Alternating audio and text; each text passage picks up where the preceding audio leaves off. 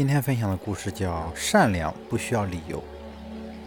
那个太阳正热正毒的中午，在那家繁华的商场门前，一个衣衫褴褛、蓬头垢面的十岁左右的小女孩，在向一对衣着鲜亮、时髦的青年男女乞讨时，被男青年一脚踢破了额头。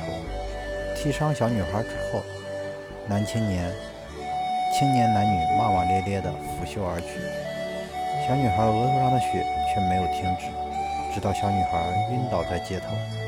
来来往往的行人慢慢地在小女孩的身旁聚成一圈，叹气声、惋惜声、议论声，就是没有人想到为小女孩止血或送小女孩去医院。在人越来越围越多的时候，一名路过的医科大学的女大学生挤进人群。抱起小女孩送进了医院。如果事情到这里就结束了，也不会引起太多波澜。小女孩得救后，女大学生了解到，小女孩是在被人贩子拐卖的途中逃跑出来，流落到这个城市的。女大学生为了帮助小女孩找回她记不清地址的家，找到了这座城市的媒体。小女孩最后回到了家，回到了父母身旁。女大学生成了媒体追踪的对象。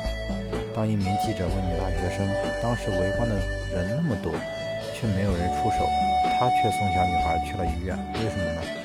这名记者一定是希望女大学生会说出慷慨激昂的原因，可女大学生一头雾水的回答却简单的很：“为什么？不为什么？”